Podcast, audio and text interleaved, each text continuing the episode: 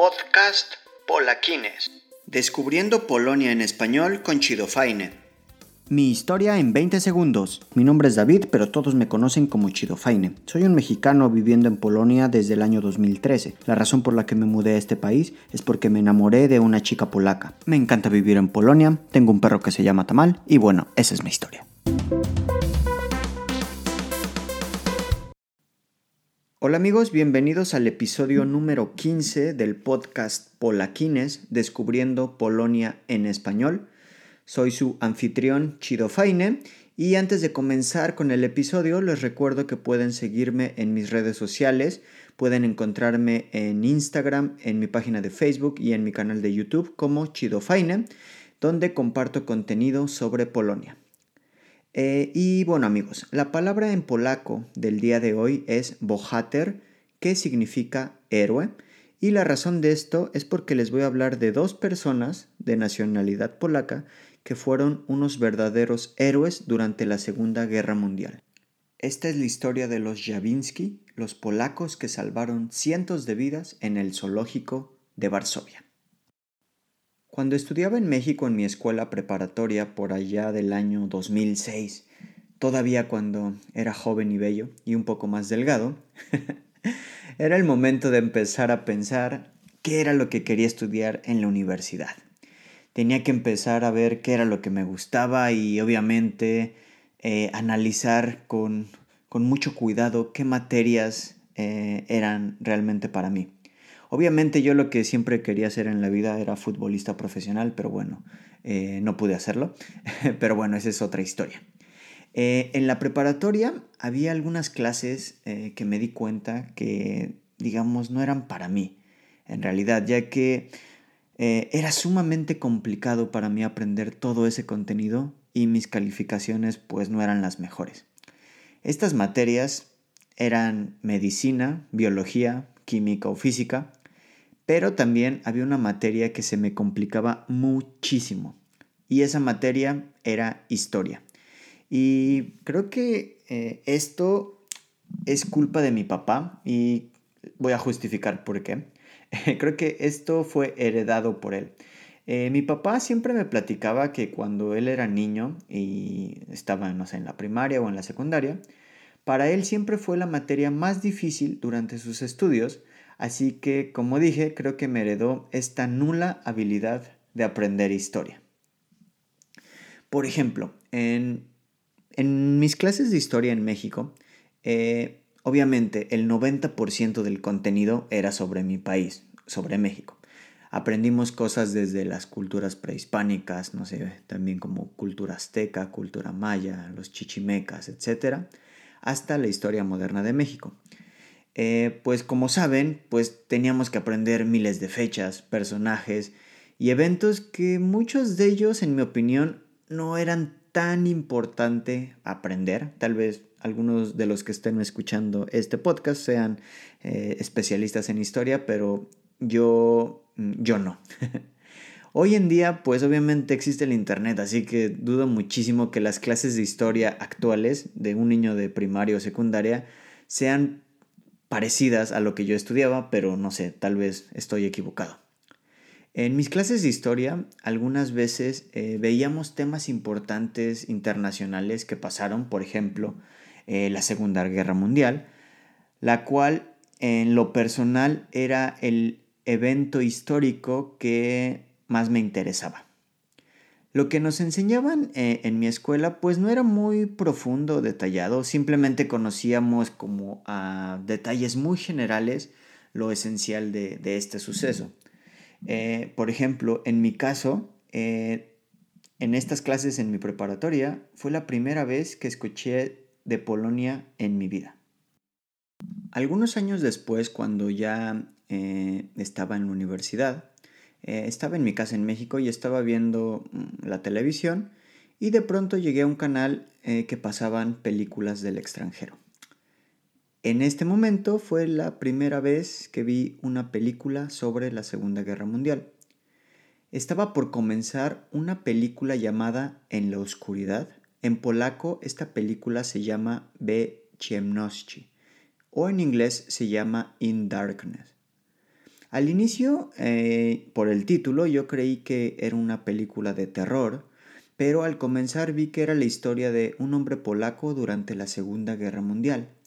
La historia, digamos en pocas palabras, es eh, que este hombre polaco ayudó a salvar a un grupo de judíos mediante el sistema de drenaje en el gueto de la ciudad de Lviv en Ucrania. Esa película, eh, En la Oscuridad, ha sido una de las mejores películas que he visto en toda mi vida. Y después de ver esto, eh, esto aumentó muchísimo mi curiosidad de ver más películas y leer libros sobre este evento bélico. Eh, en caso de que les interese amigos, pues eh, las siguientes películas, en mi opinión, son las mejores que existen sobre la Segunda Guerra Mundial Obviamente puede que haya muchísimas más, eh, así que espero sus comentarios en, no sé, en mi cuenta de Instagram o en mi página de Facebook para que me recomienden más películas. Pero bueno, aquí está mi lista. En primer lugar es En la Oscuridad, la segunda es La lista de Schindler, la tercera La vida es bella, el cuarto El niño con el pijama de rayas, la cinco Bastardo sin gloria, la seis otra película polaca que se llama Miasto 44, la séptima es Unbroken. La octava, Land of Mine. Y la nueve es una que se llama en inglés The Zookeeper's Wife. O en español esto se traduciría como La esposa del guardián del zoológico. Y de esta película es el punto inicial sobre la historia que les voy a platicar en este episodio del podcast. Durante esta cuarentena, pues ver Netflix es una de mis actividades favoritas y es donde más paso el tiempo en el sofá de mi casa. Y recientemente estaba viendo eh, Netflix y vi que estaba esta película llamada The Zookeeper's Wife y en Latinoamérica esta película se llama Un refugio inesperado. Esta película trata de la historia de un matrimonio polaco que ayudaron a salvar decenas de personas en el zoológico de Varsovia en Polonia. Eh, en caso de que no conozcan esta película, se las recomiendo muchísimo. Está en Netflix y en Latinoamérica se llama Un refugio inesperado. Tal vez en España o en Europa se llama de otra forma, pero el nombre en inglés es The Zookeeper's Wife. Así la pueden encontrar en todos los lados. Honestamente, eh, esta película es bastante buena y entretenida, pero obviamente hay algunas escenas que son, digamos, un poco irreales o falsas, porque pues es una película de Hollywood, obviamente. Pero la historia del matrimonio, de este matrimonio polaco, es 100% real, así que eh, sigan escuchando amigos porque les voy a contar la verdadera historia. El zoológico de Varsovia se encuentra en el distrito de Praga, el cual es uno de los distritos con más historia de la capital polaca. Hoy en día, digamos, este distrito, algunas personas creen que es algo peligroso, pero nada que ver, es un distrito muy bonito y eh, hay muchísimas cosas que hacer. Este distrito de Praga se encuentra muy cerca del río Vístula, que es el río que divide a Varsovia en dos, y está en la calle Ratushova, en el distrito de Praga, en Varsovia. Este zoológico de Varsovia abrió sus puertas en el año de 1928, pero antes de esto, en el siglo XVII, ya existían algunos parques con animales exóticos en, en Varsovia. Por ejemplo, en el Palacio de Varsovia, justo en el corazón de la ciudad vieja, y también había eh, parques con animales exóticos en el Palacio de Vilanov, el cual es uno de los palacios más bonitos de toda Europa. En el año de 1926 también hubo un jardín zoológico construido por Mieczysław Pongowski en Varsovia, el cual más adelante sería él el responsable de donar una gran parte de animales al que sería hoy el zoológico principal de Varsovia. Entre los animales más exóticos que había en el zoológico de Varsovia en esos tiempos, eh, durante su fundación, se encontraban leones, tigres y una famosa elefante llamada Kasia. En el año de 1937, este elefante llamado Kasia dio a luz al primer y único elefante nacido en un zoológico polaco. Este pequeño elefantito fue llamado Tusinka. Hoy en día, el zoológico de Varsovia tiene aproximadamente 40 hectáreas y es una de las principales atracciones turísticas en, en esta ciudad durante el verano, pero también durante el invierno. Este zoológico actualmente tiene más de 11.000 animales y más de 500 especies, lo cual lo hace uno de los más grandes de toda Europa. Y bueno, Ahora vamos a meternos de lleno a contarles la historia de la familia Jawiński. Este matrimonio polaco estaba conformado por Antonina Jawinska y Jan Jawiński. Ambos se conocieron en la Universidad de Varsovia. Jan Jawiński nació en abril de 1891 y Antonina Jawinska nació en el año de 1908. Ambos eran originarios de la ciudad de Varsovia. Jan Jawiński era un zoólogo científico y director del Zoológico de Varsovia desde el año de 1929 hasta el año 1939 y después de la guerra continuó como director hasta el año 1951. Jan Jawiński era el director de este zoológico desde 1929 y él fue uno de los tantos héroes polacos en la Segunda Guerra Mundial. Jan fue el responsable de transformar este zoológico en uno de los más modernos e innovadores de todo el mundo en esos tiempos. Antonina Jawinska era una escritora polaca, autora de libros muy famosos como Nuestra casa en el zoológico, desde la historia del zoológico de Varsovia y Gente y Animales el cual era un diario personal donde relató los eventos en el zoológico de Varsovia durante la guerra. Antonina Jawinska también trabajó en la Universidad de Varsovia en la Facultad de Ciencias Naturales. El 1 de septiembre de 1939 se informó por radio y periódicos sobre la invasión alemana a Polonia por lo que el caos y el horror en Varsovia y en otras ciudades de Polonia estaba comenzando. La ocupación alemana fue brutal. Al finalizar la guerra, Varsovia estaba prácticamente destruida después del levantamiento de Varsovia en 1944. El día 3 de septiembre de 1939 cayeron las primeras bombas en el zoológico de Varsovia, lo que provocó que muchos animales murieran, los animales peligrosos que sobrevivieron fueron matados a balazos por la Armada y algunos animales pudieron escapar a la ciudad.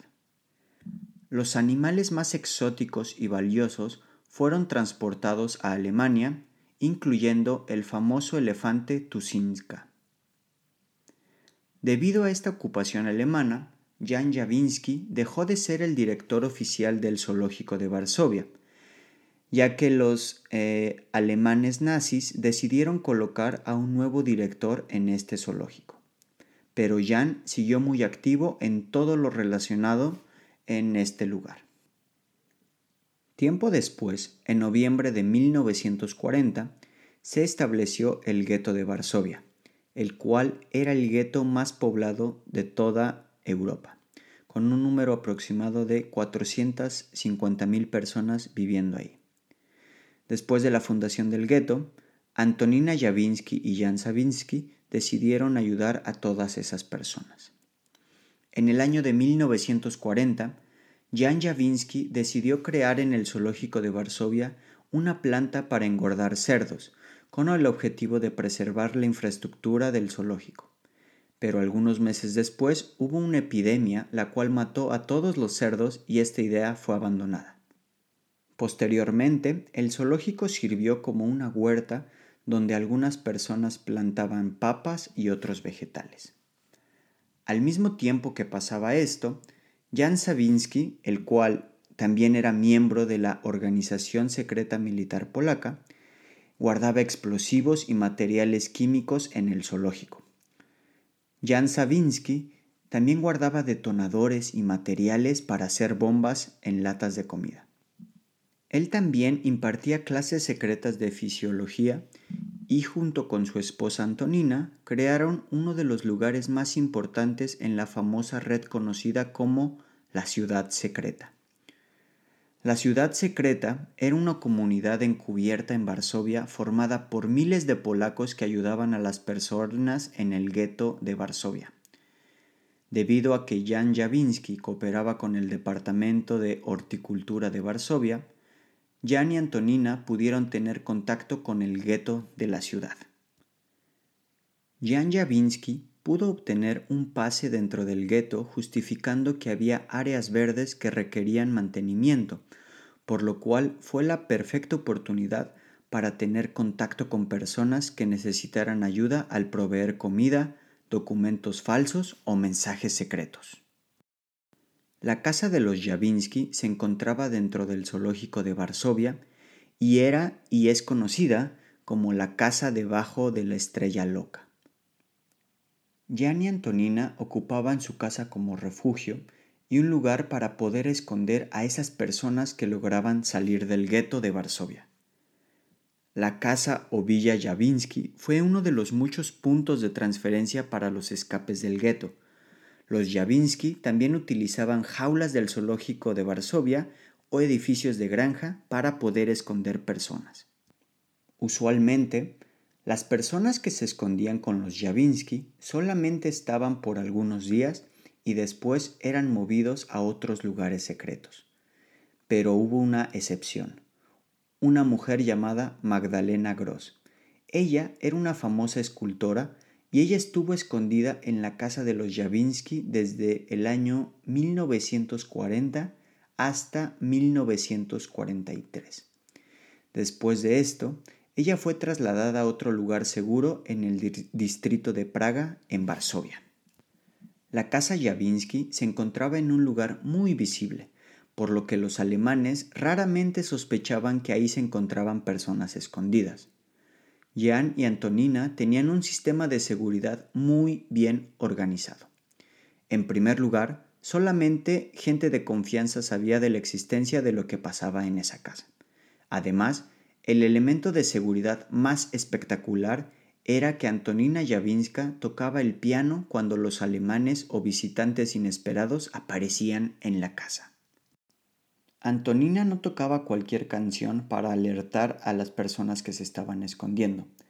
Ella tocaba una canción en específico, la cual se llama Elena Hermosa de Jacques Offenbach. Cuando las personas escondidas escuchaban esta canción, se tenían que esconder rápidamente en los áticos, en los baños, en los roperos o en los sótanos. Gracias a todas esas precauciones, los Javinsky pudieron salvar a más de 300 personas en el zoológico de Varsovia. Y bueno, el legado de los Javinsky.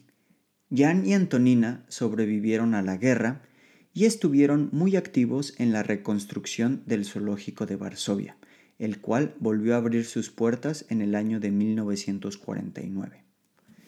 En 1965, los Javinsky recibieron el título de Justos entre las Naciones. En el año de 1968 se plantó un árbol en Yad Vashem en la ceremonia en honor a todos los héroes polacos durante la guerra. Antonina Javinska y Jan Javinsky descansan por la eternidad en el cementerio Powązki en Varsovia, el cual es el cementerio más importante de toda Polonia. Hoy en día puedes visitar la Villa Javinsky en el Zoológico de Varsovia. El costo es muy accesible ya que solamente cuesta 5 suotes, lo que se convierte como a 25 pesos mexicanos o un dólar americano aproximadamente. Y bueno amigos, espero hayan disfrutado de esta historia de estos héroes polacos. Sin duda alguna, una historia de valor y amor por la humanidad. Y ahora les voy a decir una frase de Jan Javinsky. No fue un acto de heroísmo, solo una simple obligación humana. Y bueno amigos, espero les haya gustado muchísimo este episodio. Eh, la historia de los Javinsky. Si están en Varsovia, cuando digamos toda esta situación de la pandemia acabe y puedan viajar nuevamente a esta ciudad, les recomiendo muchísimo a ir al zoológico de Varsovia y visitar la Villa Javinsky, un lugar histórico y un lugar sumamente importante en la historia de Polonia. Eh, les recuerdo amigos que pueden seguirme en mis redes sociales, en mi cuenta de Instagram, en mi página de Facebook o en mi canal de YouTube. Pueden encontrarme como Chido Faine. Y también eh, si tienen algún comentario o sugerencia para próximos episodios del podcast Polaquines, pues escríbanme y los leeré con mucho gusto. Bueno amigos, que tengan un excelente día y nos escuchamos en el siguiente episodio. Hasta luego. Podcast Polaquines. Descubriendo Polonia en español con Chido Faine.